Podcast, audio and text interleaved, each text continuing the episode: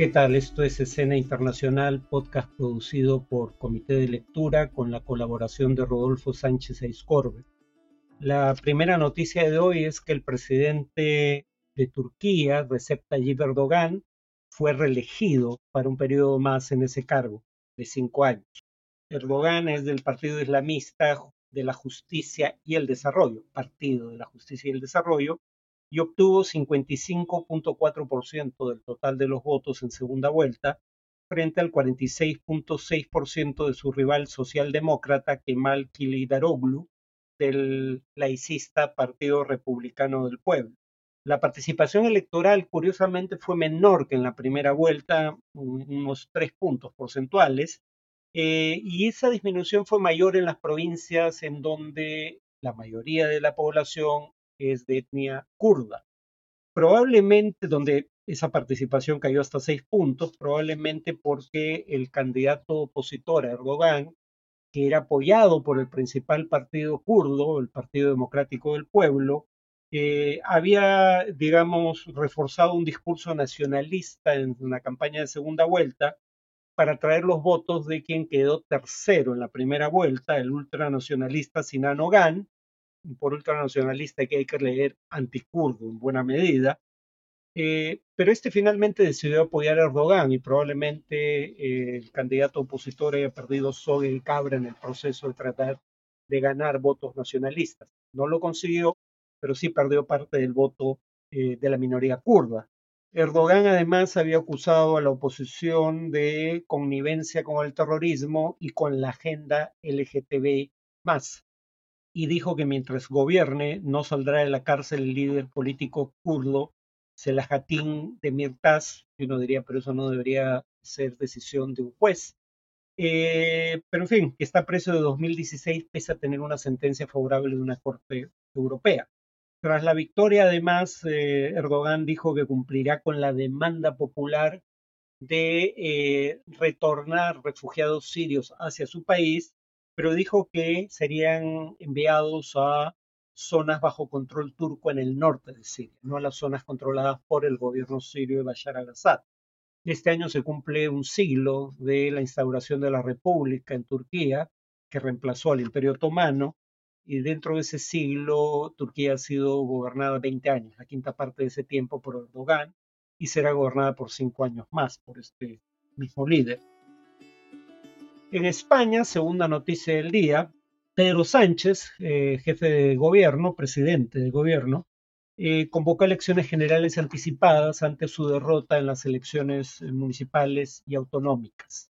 Eh, las elecciones de cualquier modo debían realizarse a fines de este año, no las ha adelantado más que unos meses, pero ahora se realizarán el 23 de julio, eh, y esto en un contexto en el cual PSOE ha sufrido una reducción menor de su votación, de 27% en 2019, 28.2% en esta ocasión, mientras la derecha vio crecer su votación. El Partido Popular que en 2019 obtuvo 22.6% de los votos, obtuvo 31.5% de la votación en esta ocasión, y Vox es la cuarta fuerza política con 7.2% del voto popular a nivel del país, frente a un 3.6% que había obtenido en 2019, cuando recién empezaba a participar con perspectivas de obtener alguna votación significativa.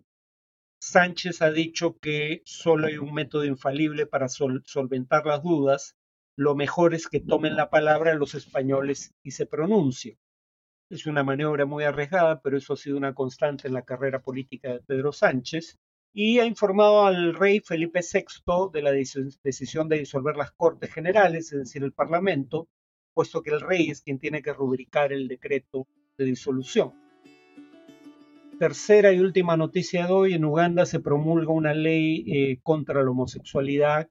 Se había intentado aprobar hace años. Y ya la práctica de, relaciones homosexuales estaba penada por ley, pero esta ley va mucho más allá. El presidente Yoweri Museveni eh, promulgó una ley aprobada por el Parlamento, en la que se opuso solo un diputado, y que estipula eh, una pena de cárcel de 20 años por, cito, promover la homosexualidad eh, y una pena de muerte por lo que denomina, disculpen, pero es tan absurdo que no pude evitar una sonrisa irónica, denomina homosexualidad agravada. ¿Qué se refiere a? O sea, pena de muerte, repito, la pena máxima. implica transmitir enfermedades de transmisión sexual, valga la redundancia, si esto se hace a través de relaciones homosexuales. Es decir, no hay problema penal con transmitir, o por lo menos no pena de muerte, con certeza, por transmitir enfermedades eh, por relaciones heterosexuales, pero sí por relaciones homosexuales, o por tener relaciones sexuales de carácter homosexual con menores de edad. Nuevamente, el problema no está en tener relaciones sexuales con menores. Se aplica la pena de muerte si se tiene relaciones homosexuales con menores. Aclara la ley, como si hiciera falta, que no es delito ser homosexual, pero que se penaliza el acto, no la orientación. La homosexualidad, como ya indiqué, era, era ya penada, la práctica de relaciones sexuales entre personas del mismo sexo, como lo es eh, en más de 30 países del África. Y la ley tiene amplio apoyo en la opinión pública. Tres instituciones que promueven la salud a nivel internacional, una de Naciones Unidas entre ellas, expresaron preocupación porque, cito, el progreso de Uganda en su respuesta al VIH, el virus que causa el síndrome de inmunodeficiencia adquirida o SIDA, está ahora en grave peligro por la sencilla razón de que personas de la comunidad LGTBI probablemente dejen de buscar atención sanitaria oportuna por temor a estos castigos legales o simplemente por temor a agravios o peor aún violencia ejercida en su contra en un contexto como este. El Tribunal Constitucional de Uganda ya había anulado una ley similar en 2014, queda por ver qué pasa en esta ocasión. En cuanto al tema de análisis, había indicado en el último podcast que iba a hacer un especial sobre qué podría esperarse de la inminente contraofensiva ucraniana eh, en la guerra con Rusia. Ya adelanté el debate en el último podcast sobre eh, el debate entre quienes son escépticos respecto a las probabilidades de éxito de la contraofensiva frente a quienes son relativamente optimistas.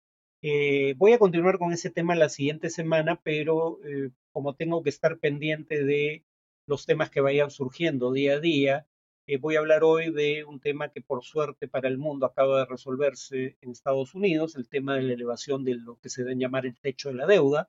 Eh, el jueves voy a volver a referirme al tema de la norma aprobada por el Congreso que declara persona non grata a Andrés Manuel López Obrador. Y en el podcast del fin de semana voy a tocar el tema de las elecciones en Turquía, pero en contexto internacional.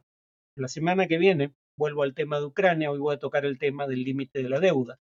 Y claro, Estados Unidos tiene un diseño institucional que es una garantía de problemas recurrentes. Solo un país en el mundo tiene un diseño similar, además de Estados Unidos, Dinamarca. ¿En qué consiste este diseño? En que el Congreso tiene que aprobar el presupuesto del país y por ende el Congreso puede, como de hecho hace en Estados Unidos desde 2008, cuando menos, puede aprobar un presupuesto deficitario, es decir, donde los ingresos fiscales sean menores al gasto público o gasto fiscal. Pero en una decisión por separado tiene que autorizar el endeudamiento del gobierno para cubrir ese gasto deficitario del gobierno federal, valga la redundancia. Eh, en otras partes del mundo, si tú autorizas el gasto deficitario, implícitamente estás autorizando el endeudamiento para cubrir ese gasto deficitario. En Estados Unidos y Dinamarca no. Esas son decisiones separadas. Entonces, una vez que se realiza un gasto deficitario, se incurre en deuda en tanto no se llega al límite de endeudamiento establecido por el Congreso. Cuando se llega a ese límite, la única forma en que el gobierno federal puede seguir emitiendo deuda para cubrir el gasto público deficitario es a través de una autorización explícita de la Cámara de Representantes. Y como cuando ocurre lo que ocurrió en esta ocasión, el presidente es de un partido y la mayoría de la Cámara de Representantes es del partido opositor, eso casi siempre implica la necesidad de una nueva negociación. Y claro, en la práctica este no había sido un problema desde la década del 80 y se ha dado más de 20 veces en los Estados Unidos, pero aquí estamos ante una instancia de lo que eh, algunos autores eh, anglosajones llaman constitutional hardware. O sea, la idea de que hay prerrogativas que el Congreso tiene según la Constitución, que el Congreso no ejerce de manera sistemática y obstruccionista por un sentido mínimo de responsabilidad. Por ejemplo, piensen en eh, la noción de eh, vacancia por incapacidad moral permanente en el Perú. Ese es un ejemplo perfecto de esto que dan en llamar constitutional hardware. Como hemos visto por su uso sistemático en años recientes, se puede vacar al presidente prácticamente con tener los dos tercios de los votos en el Congreso sin eh, que tenga que haber un motivo claramente eh, definido por la Constitución. Incapacidad moral permanente, lamentablemente, es un término que aunque tiene un origen en problemas mentales del presidente, eh, eso es lo que significaba originalmente, ahora no está definido en la Constitución, por ende el Congreso lo ha interpretado a discreción. Aunque la posibilidad de vacar al presidente por incapacidad moral permanente existe desde la Constitución de 1993, entre 1993 y el año 2016 solo se había utilizado una vez contra Alberto Fujimori después de que huyera del país. De 2017 a 2022, eh, esta figura se utilizó siete veces, es decir, hubo siete intentos de vacancia presidencial por incapacidad moral permanente en siete años, por la decisión del Fujimorismo de apelar a ese mecanismo cuando las circunstancias no lo meritaban en 2017 lo que había sido una práctica que solo se había usado una vez en circunstancias que claramente lo ameritaban, cuando el presidente se había fugado del país y había renunciado por fax, ahora se convertía en una práctica regular, una por año, de hecho. A eso se refiere lo de constitutional hardware. Entonces, este mecanismo, este diseño institucional que separa la autorización del gasto deficitario de la autorización del endeudamiento para pagar ese déficit, no se había utilizado políticamente hasta que los republicanos, con Newt Gingrich a la cabeza, lo utilizan por primera vez a mediados de los noventas. Y desde entonces se ha vuelto una práctica común, producto de la polarización política que vive el país. Entonces, eh, se lleva a, una negociación que dura hasta el límite mismo de la fecha en la que, de no elevarse el límite del endeudamiento del gobierno federal, este entraría en cesación de pagos, es decir, un default de la deuda pública. Eh, y claro, es un mecanismo a través del cual el partido que no estuvo conforme con la última negociación presupuestal vuelve a renegociar el presupuesto. Y además, la prueba de que aquí hay un cálculo político es el hecho de que casi siempre estas crisis se producen cuando el presidente, repito, es de un partido y la mayoría de la Cámara de Representantes es del partido opositor. El sistema americano es bipartidista.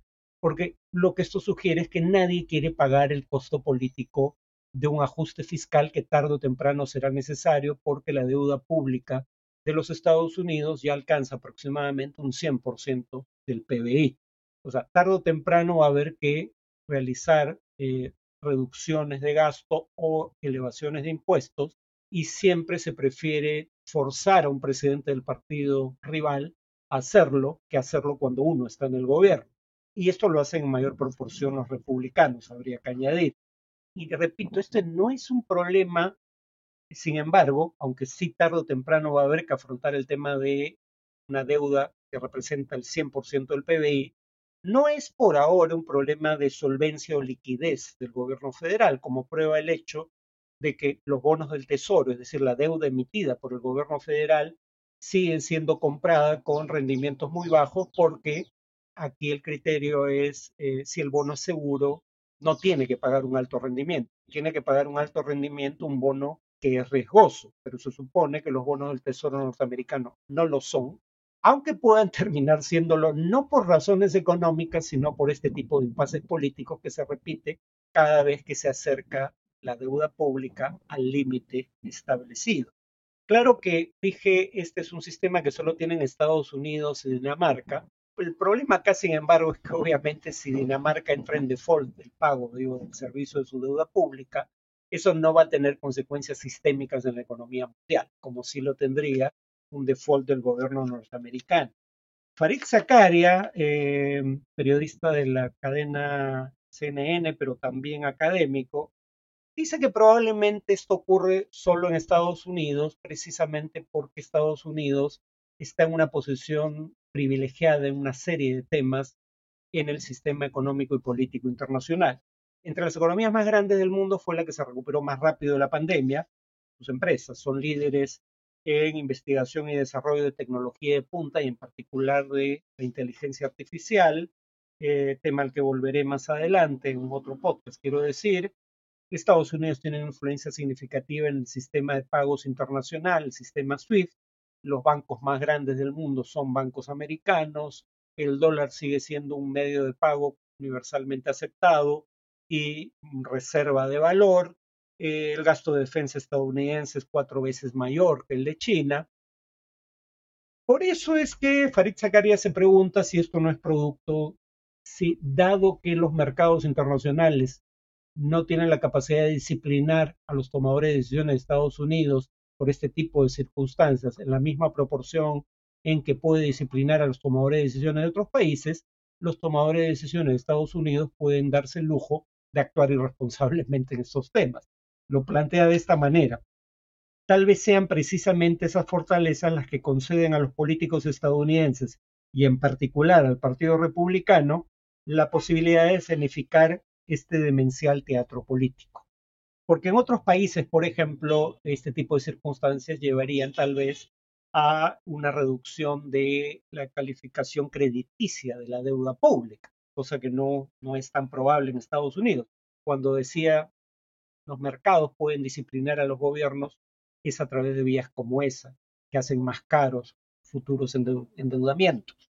Decía, la deuda pública en Estados Unidos ya está alrededor del 100% del PBI, no ha hecho sino crecer en lo esencial. Bueno, hay déficits fiscales, cuando menos, desde 2008, entonces la deuda total no ha hecho sino crecer desde esa fecha. Y aunque buena parte del endeudamiento se explica por una población que, aunque no envejece al mismo ritmo que Europa, sí está envejeciendo, digamos en promedio, es decir, temas como la seguridad social, el fondo público de pensiones, en otras palabras, o el gasto público en salud están creciendo por el crecimiento de la edad promedio de la población.